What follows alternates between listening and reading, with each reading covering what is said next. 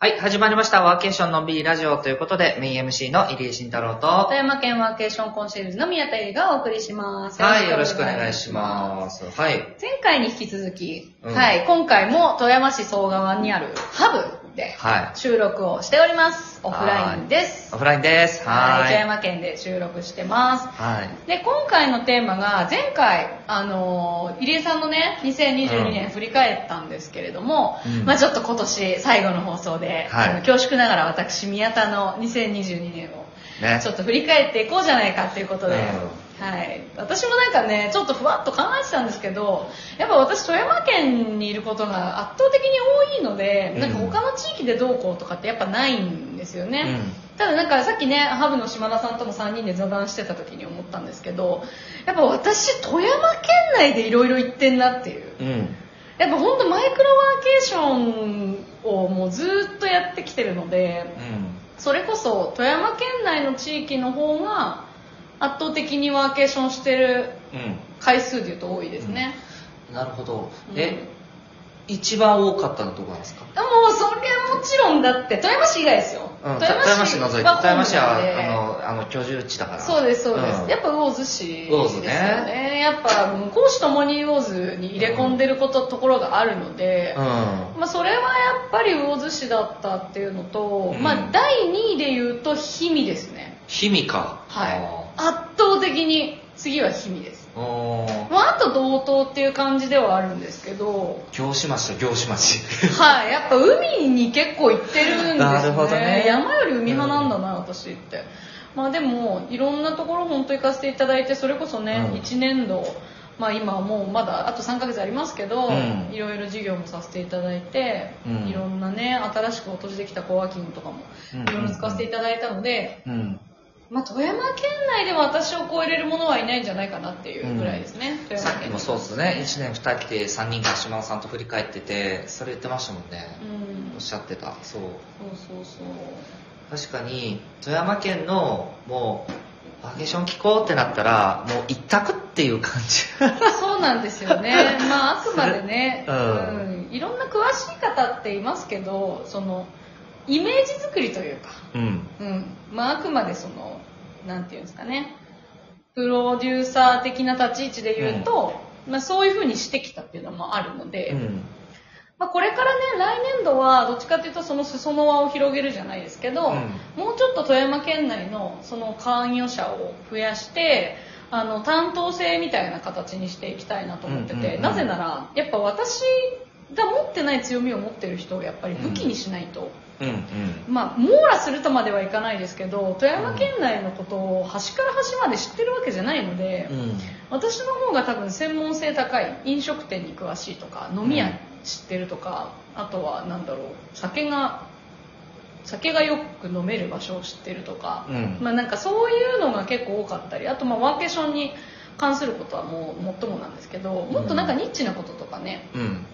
体験とか文化とか歴史とか、うんあと本当人人っていう、うんうん地域別エリア別でも別に担当性で分けてもいいですしうんうんまあちょっとそういった形で県内の、まあ、協力者キーパーソンみたいなものを、うん。うん。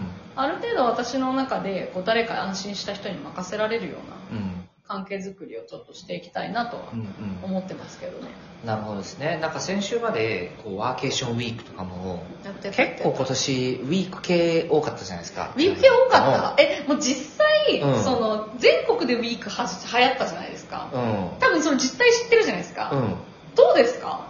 ウィークね。いや、ウィークの方が、正直、参加のはしやすいと思う。うんで、あと、そのやっぱり、モニターツアー問題って僕はもうあると思ってて。ありますあります。多いそもそもいつまでモニターしてんねんっていうの、であと自治体が勘違いしてるのはモニターツアーの本来の目的は来ていただいてご意見をいただく、うん。でそれを改善するためのものだったら分かるんですよ。だから去年1回やりました。それを改善するのはここだからそれでちょっともう1回だったら分かる、うん。ですけどモニターツアーで集客をメインにしてとか違うんですそう。あとはなんか有名人を呼ぶとか、はいはいはい。なんかそういうのがちょっとね目立っていて僕はそこではないっていうのは違うと思うんですよね。思います、はい、うんだから、例えば、ウィークの中の1イベントの中に、あの、なんだろう、例えば、ゲゲスストスピーカー。トスピーカーとして呼ぶとかだったらいいと思うんですけどうん、なんかね、そこのピント違いのものが、正直今年ピント違いとピント違いじゃないところの差がすごい出てるなって印象がある。へー。なんかでも私今年初めてウィークやらせてもらって、うまあ、今回私のテーマはもう一つマイクロワーケーションだったんですよ、本当にあの募集の記事にも書かせてもらったんですけれども、うん。本当にその富山県内でワーケーションっていう、まあ、認知もまだまだではありますが、うん。地域の人たちがそもそもそれを理解してない、うん。どういうものなのか体験したこともない、うん。でもワーケーションっていいんだよね。ワーケーションやるんでしょみたいな。でなんかそんな感じになってるからおいおい待てよと皆さん自分たちでやんないと分かんないでしょ、うん。っていうのは別にお客さんも自治体もそう。うん。だからみんなで一回やりませんかっていうのでやったのが今回のワーケーションウィークイベントだったんですね、確かにね。うん、でしかもその受けう受け付けてる側うん。コワーキングやワークスペースうん。あと宿泊さんとかあと地域のそういう魅力体験提供者みたいな方々が、そもそも慣れてない。うん。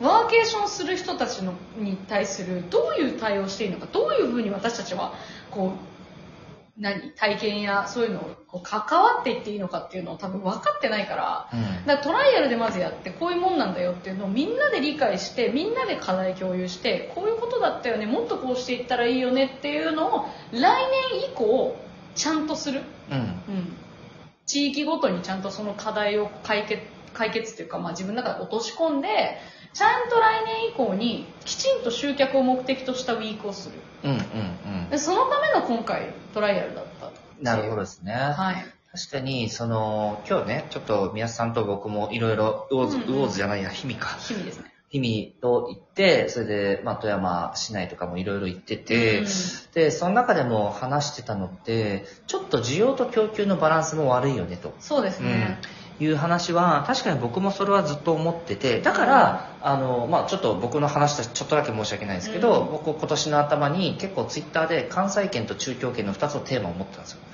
うん。うん、この2つをやっぱり広げたい。っていう、うんうん。その広げたいっていう思いがあったからやったんですけどそれをやっぱりいろんなローカルな地域でやっていかないといけないなと思っている。中、それ全部一人じゃ無理だから。だからそういう時にそうそこって結局はそのワーケーションっていうけどそれちょっともうちょっと話を違うところにした時に、例えばあの宿泊とかもそうですよね。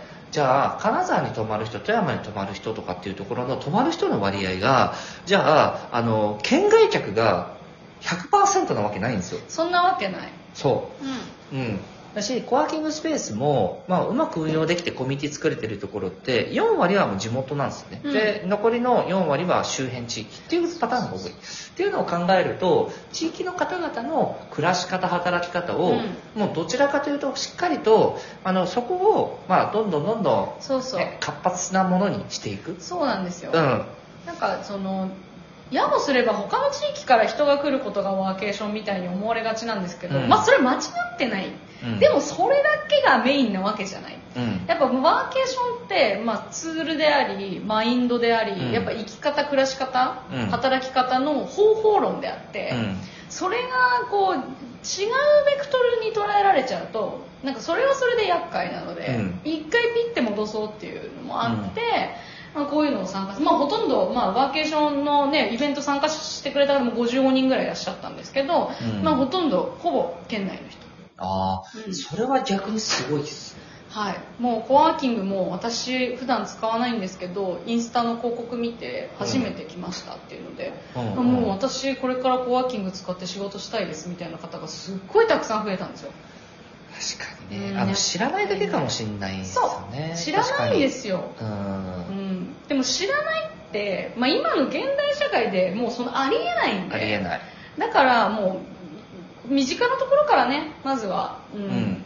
変えていくっていう意味でもまずはやってみる。うん。トライしてみる、うん。で皆さんのお声いただいて来年度以降は、まあ、県外県内もう広くうん。皆さんに参加していただけるようなイベントをうん。開催するのが、まあ、今回やってよかったっていうつながるんじゃないかなと、なるほどですね、うん。僕もよく言うけどなんか今の話も聞いててなんかこういうのもしっかりとこれ来年伝えていかないと僕もいけないなと思うのは、もう都市部のワーカーと、なんか受け入れ側とか、その単語自体が必要ない。必要ないっす。うんはい。で、もうそれを言うのをマジでもうやめた方がいいと思って、うんだだから、あの、いろんな地域が関係ない自分事として捉えられない。そうん。うん。う。そう。ほんとその通り。